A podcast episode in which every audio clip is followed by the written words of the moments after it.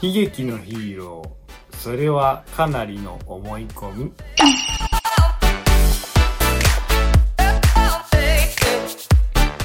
こんにちは。オーデビットシリーズ神の愛を受け入れ神を愛する歩みへと。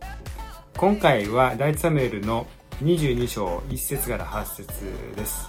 サウル王様とダビデとの対比が描かれていますね、えー、逃げざるを得ない状況に追い込まれていて自分の命が狙われているそういうやばい状況にいるダビデなんですけどでも両親のことを気遣っています。片やえー、サウル王様は命の保証もされている周りにも守りがいっぱいあるそういう状況の中でダビデのことばっかり気にしてばっかりでは誰も俺のこと気にしてくれないっていう風に悲願でいる悲劇のヒーローになってしまっているサウル王様の姿が描かれているわけですね。ここでまた、あの、標語を一つ。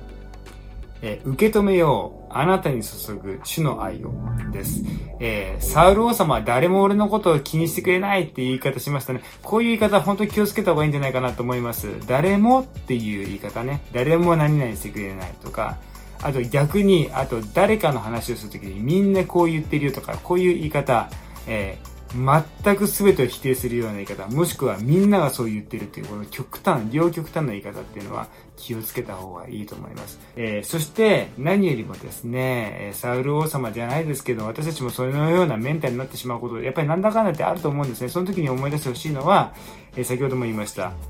受け止めよう、あなたに注ぐ主の愛を。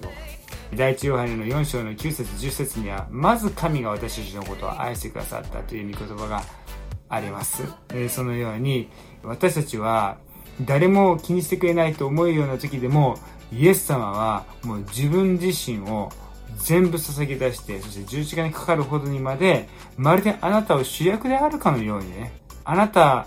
だけしか見えてないかのように、全てを注ぎ出してくださった神の愛が今も注がれているんだ。まずここから始まるんだってことを覚えたいなと思っています。